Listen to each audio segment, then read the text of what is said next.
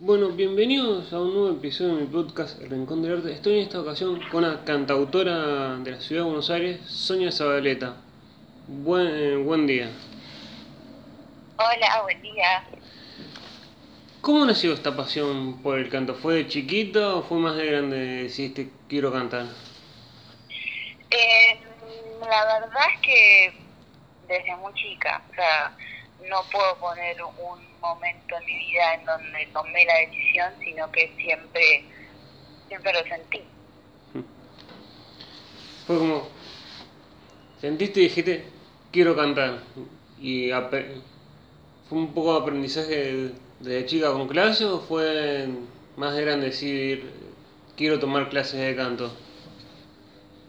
A eso de los 12, 13 años, eh, me acerqué a mi mamá y le dije me encantaría empezar a tomar clases de canto, así que desde ese momento que nunca dejé de tomar clases. ¿Y cómo fue esto también en el momento de decir, empiezo a escribir canciones y, las, y, digamos, y me grabo cantando y las empiezo a subir a las redes sociales? ¿Cómo- ¿Cómo fue ese proceso? ¿Cómo fue ese momento, digamos, digamos, empe- escribir canciones o tocar, agarrar la guitarra y ponerte a, a- a- por las redes su- subir canciones propias? y, Em, la verdad que siempre escribí, de muy chica. Empecé escribiendo en inglés porque sentía que me era más fácil. Y después hubo un momento al terminar el colegio en donde tuve como una crisis vocacional que no sabía si iba a seguir estudiando profesionalmente eh, esta carrera artística y dejé de escribir hasta que hasta que después apareció Instagram y el mundo cambió bastante y empecé a compartir mi música y me dieron ganas de volver a escribir mis canciones, pero ahora ya en español. Me junté con un amigo y empezamos a escribir juntos. Es algo que me costaba mucho y me sigue costando, no, no es algo que disfruto, eh, pero, o sí lo disfruto, pero, pero me quejo. Y bueno, desde entonces, a partir de los 20, eh, no dejé de escribir. Eh, me sigue dando mucho pudor compartir lo que escribo, pero al mismo tiempo mucha, mucha felicidad y gratificación. Es como siempre ese yin y yang dentro de una misma, de un mismo sentimiento. ¿Y qué te inspira, digamos, a escribir de- por alguna situación de la vida? ¿O qué, qué es lo que te genera decir, me pongo a escribir una canción? Bueno, yo siempre escribí de muy chica y tengo mis diarios desde que tengo 8 o 9 años. Entonces, escribir eh, me es muy cotidiano, escribir sobre lo que me pasa. Eh, después hacerlo poesía o hacerlo canción es otra parte del proceso, pero creo que sí, escribo, escribo de experiencias propias, de amor, de desamor, de existencialismo, eh, enojo, emocio- emociones un poco primitivas, sin, sin, sin pensar que lo primitivo es peyorativo, sino que me refiero a emociones muy carnales, muy instintivas. Creo que de, eso escribo, creo. ¿Y ya hubo la primera presentación o todavía em, eh, que todavía estás ah, sacando un poco la vergüenza de mostrar lo que tu talento? Eh, eh, perdón, de nuevo, ¿cómo fue la pregunta?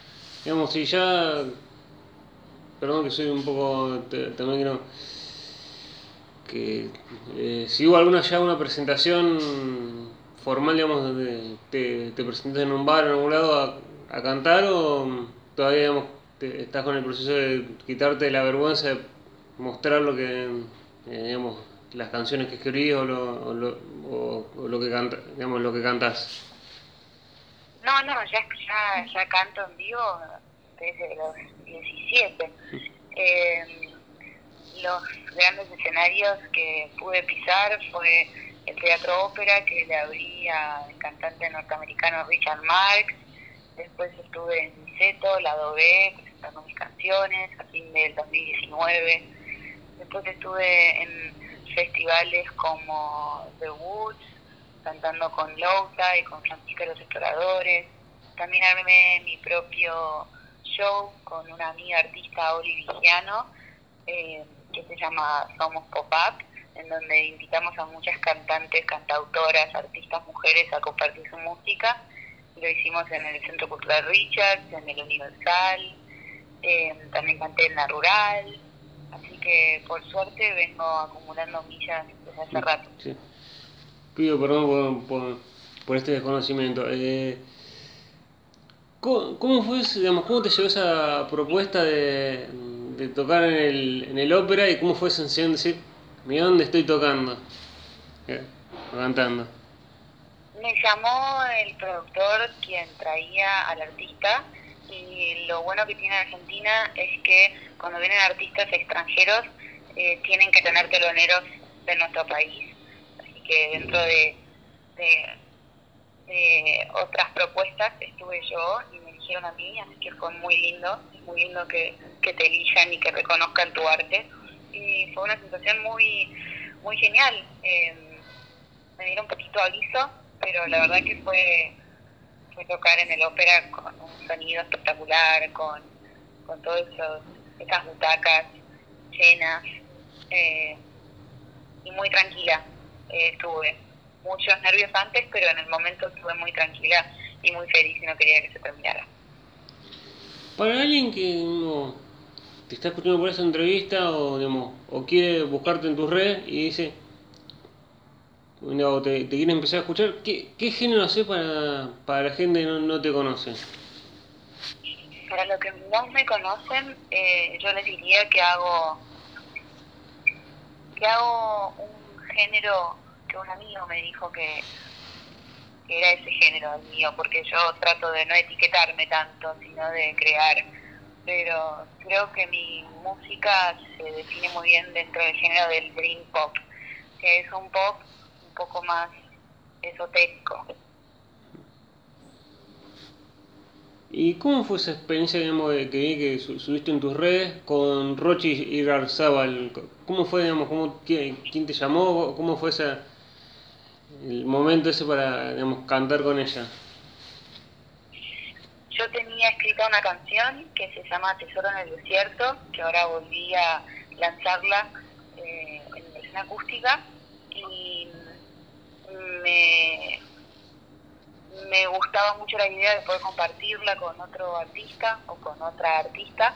Y la llamé a Rochi que la había conocido en uno de estos de uno de estos shows que yo había hecho con Somos Pop Up, que hablé hace un ratito, que la habíamos invitado. Ahí la conocí y la verdad que no la conocía tanto, pero me animé a escribirle, le mandé la maqueta, le mandé la canción y le dije que quería que ella participara con su voz. Y enseguida se prendió y la verdad que fue una experiencia muy linda y fue el comienzo de una gran amistad. Y algo me, me interesa que visto también red, siempre que subís una canción cantando es, es, eh, el nombre de la canción y el, con el artista que la haces o... ¿Por qué, por siempre, digamos, con la mayoría de las canciones que tenés subidas en Instagram son de, digamos, con alguien. ¿Porque las escribiste con él o es porque lo invitaste a, para cantarla con él? Eh, no sé si entendí bien la pregunta. Eh, ¿Por qué subo a mis redes? Mira, ¿por qué subís a tus redes canciones con, digamos, con que es con, digamos, que digamos, la cantás vos, pero arrobás a, una, a, alguien con el que hiciste la canción ese, o con alguien que hiciste esa canción, o no sé si la escribiste, ese arroba, no sé, Mariano tanto, digamos. Claro, bueno, eh, yo lo que me imagino que viene por acá la pregunta, eh, yo subo pequeños covers a mis redes de artistas que me inspiran y que admiro, entonces pongo el nombre de la canción y eh, el autor o la autora de la canción. En el caso de Fuego Animal, que fue mi último single, subí una versión acústica y puse a, a Robé, al artista con, quien la escribí, que es Mariano Travela. Mm. Pero eso es lo que hago, son covers, no son mías las canciones, sino que son covers de otros artistas y de otras artistas y por eso las etiqueto. ¿Y se puede escuchar tu música en YouTube o está subida a alguna plataforma Spotify o, o en alguna otra plataforma? En YouTube están mis videos que están con sus, o sea, sus canciones con sus videoclips que lo pueden encontrar como Sonia Z y en Spotify también como Sonia Z. Eh, en, en, otras plataformas digitales como Apple Music, Claro Música, Deezer, eh, YouTube Music, así que sí, está ahí girando por toda la por toda la nube eh, de internet. ¿Y te da miedo o te, copa, digamos, no, no te copa, eh, ¿te da miedo o te sorprende ver las canciones que subí y, ver que suba las, las reproducciones? Es como, es algo, digamos, es algo normal que pase. No, miedo no usaría esa palabra, sino que pienso que me da adrenalina. Cuando uno hace arte, muestra un poquito más de su persona y creo que exponerse siempre genera adrenalina. Y pero esa adrenalina también te genera eh, mucha felicidad. Así que es como adrenalina nervios, pero mucha gratitud también. ¿Y cómo llegaste, el, no sé si un proyecto film, fílmico, eh, una película, o qué un proyecto en el que estabas eh, con un entrevistado mío, a un entrevistado de este podcast, Nacho Pérez Cortés en Flipper? ¿Qué, qué es para alguien que no sabe lo que fue o lo que es Flipper? Flipper es una es una película, un largometraje que está dividido en tres historias y el director se contactó conmigo el año pasado, a fin de año, para acercarme a la propuesta. Dije que sí y ya la filmamos con, con Nachito, un genio, y, otras actrices, así que a fin de año seguramente se estrene y va, va a ser un resultado muy, muy, muy bueno porque nos divertimos mucho. ¿Y ¿Cómo digamos? ¿En qué momento? ¿Acá? ¿Sí? ¿Cómo que, perdón? Eh, ¿cómo, ¿Cómo fue que te llegamos? Más allá te contactó el, director. ¿Cómo, fue ese momento? de Decir, eh, ok, vamos a, a, actuar en a actuar. ¿Cómo fue ese momento? Decir, ¿te sorprendió o, o te motivó el, digamos, el que te llamen para Flipper? Sí, sí, por supuesto. Me, siempre son gratas sorpresas cuando te invitan a participar en proyectos. Así que eh, estaba muy motivada y tenía muchas ganas de entrar en rodaje, que hacía rato que no, no estaba en rodaje, más que nada por el año pasado que estuvo frenado, pero estuvo, estuvo buenísimo. ¿Y cómo fue grabar en pandemia con todo esto del virus, digamos? ¿Se graba de distinta manera que se venía grabando o es igual a todo? Así, siempre. Hay, hay protocolos que se tienen que seguir y el uso del barbijo y mucho alcohol en gel o alcohol en spray. Sí, no es lo mismo que cuando no existía todo este contexto de pandemia. Pero igual somos personas muy súper adaptadas y igual termina siendo como una, una un rodaje divertido y, tratando de, no hacer tanto hincapié en, todas estas limitaciones que nos propone la pandemia. ¿Cuánto crees que, no, qué importancia también le das a las redes sociales para que los artistas crezcan, digamos, para hacerse conocidos? ¿Le das mucha importancia o.? ¿O le das la necesaria? No, creo que, que las redes sociales son una ventana para mostrar eh, nuestras canciones. No es la única, creo que es más importante salir a tocar en vivo. Eh, pero es linda la comunidad que se empieza a generar a través de las redes sociales cuando posteas y mostras los procesos creativos. Eh, pero bueno, Instagram tiene su su... Mm, ¿Sí? ¿Hola? ¿Hola? Sí, estoy acá. Ah, sí, bueno, como no, no, escuchaba, pero un- pe- pensé que se había cortado. No, no estoy acá. Eh, Digo que Instagram tiene un poco sus propias reglas, pero nunca nadie la- la- la- las va a entender, pero que está buena la, la comunidad que se genera a través de las redes. No es la única manera, sino que es una ventana para mostrar el arte, pero es más importante salir a tocar en vivo. Ah, ok. ¿Y cómo fue, digamos, en el momento de sí, digamos, tenías canciones, ya sea covers o propios, anima- animarte a, can- a, a tocar en vivo? ¿Fue como decir, tengo miedo o fue como, ok, vamos a hacerlo? Y de nuevo, un poco a la, la otra pregunta que me hiciste sobre cantar en vivo, eh, si me genera adrenalina o miedo, creo que, que sí, que hay un, hay un momento en donde te expones y eso te genera nervios, pero, pero después cuando estás ahí mostrando, compartiendo, eh, hace que todos esos nervios valgan la pena. Y con el tema de la pandemia, mira, con el tema de la cuarentena, ¿te, te agarró el ataque por escribir o fue como, o, o la cuarentena te agarró para, eh, para adentro y dijiste no, no escribo y espero en algún momento poder presentarme cuando se pueda? Eh, con tanto tiempo libre uno podría haber pensado que, que me iba a poder inspirar un poco más, pero no, no sucedió mucho. Sentía que el mundo era un caos y yo era un caos, entonces no tenía nada poético para decir, sino mucho caos y mucha catarsis. Imagino que después de todo lo que escribí el año pasado, alguna canción va a salir, pero no me senté a escribir canciones, sino a escribir normal, a escribir mis, ideas. ¿Y tenés apuntado, digamos, alguna presentación ya, digamos, con, digamos, con todos los protocolos, ya tenés apuntado alguna presentación pronto o estás viendo cómo, cómo evoluciona esto para poder presentarte? Eh, sí, justo hace unos días estuve hablando con una amiga de hacer una fecha compartida, pero todavía no está nada cerradito, así que prefiero no quemarlo.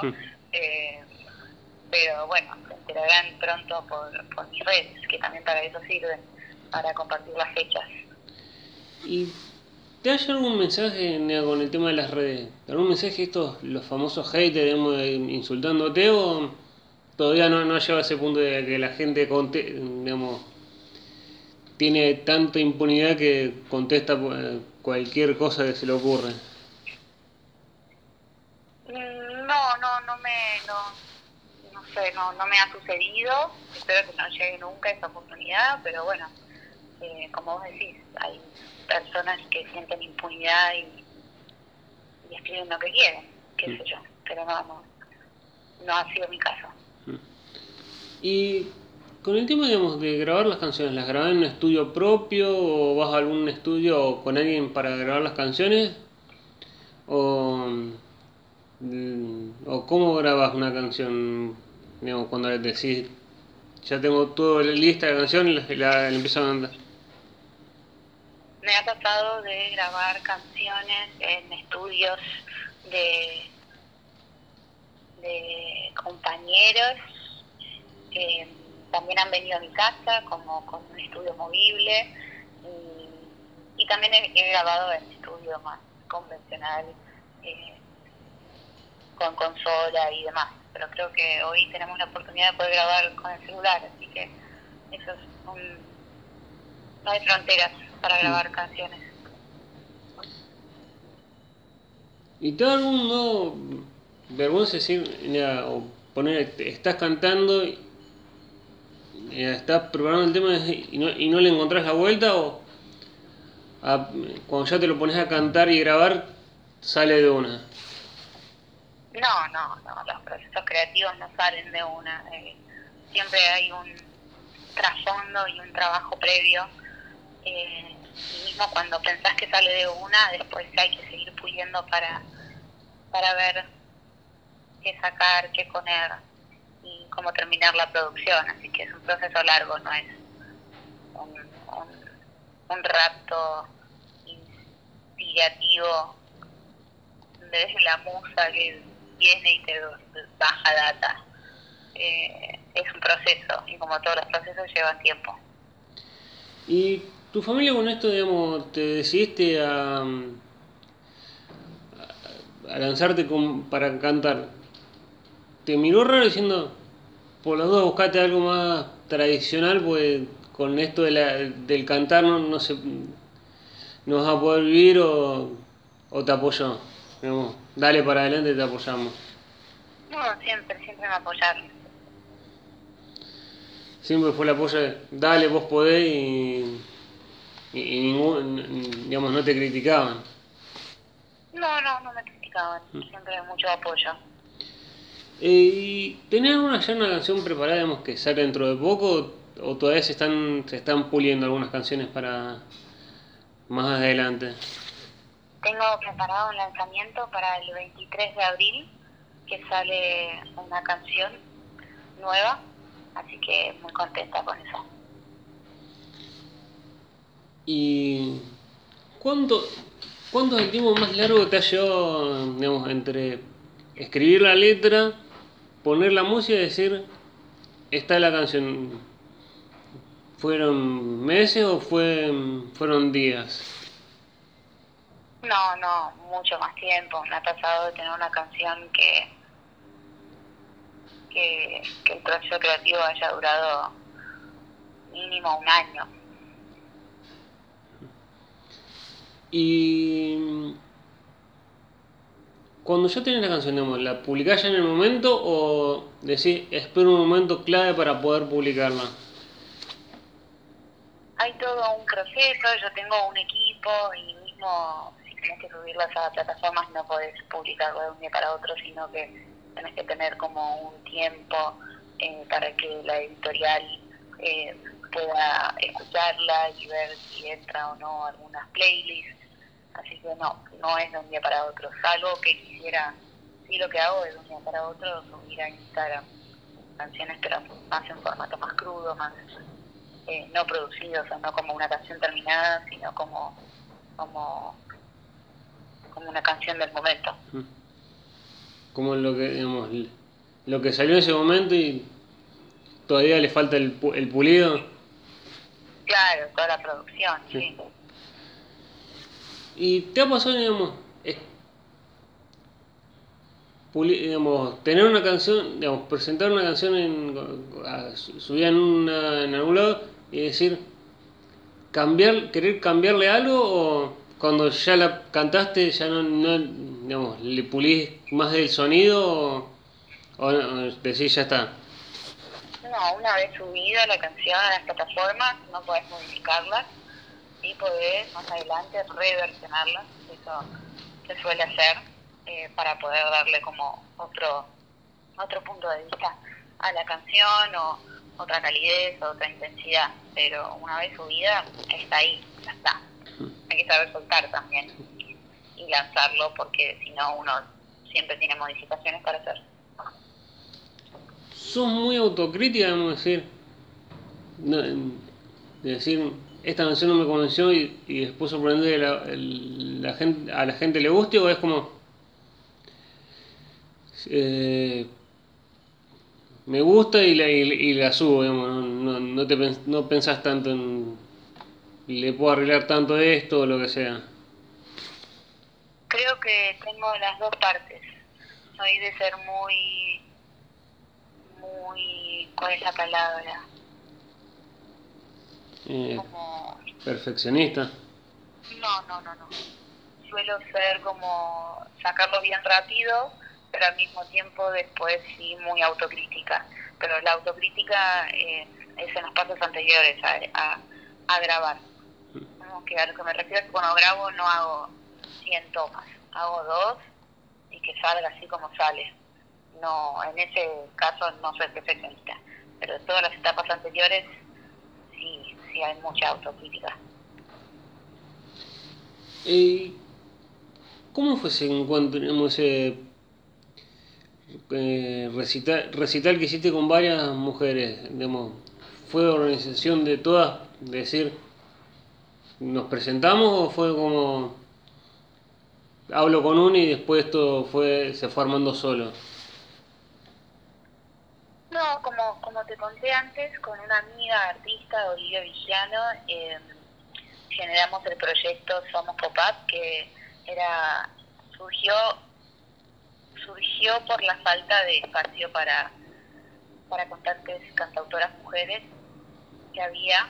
Entonces, como también nosotras nos vimos que no nos llamaban mucho para cantar, entonces dijimos vamos a armar nuestro propio espacio y ahí entre las dos empezamos a convocar artistas. ¿Y por qué el nombre Somos Copac?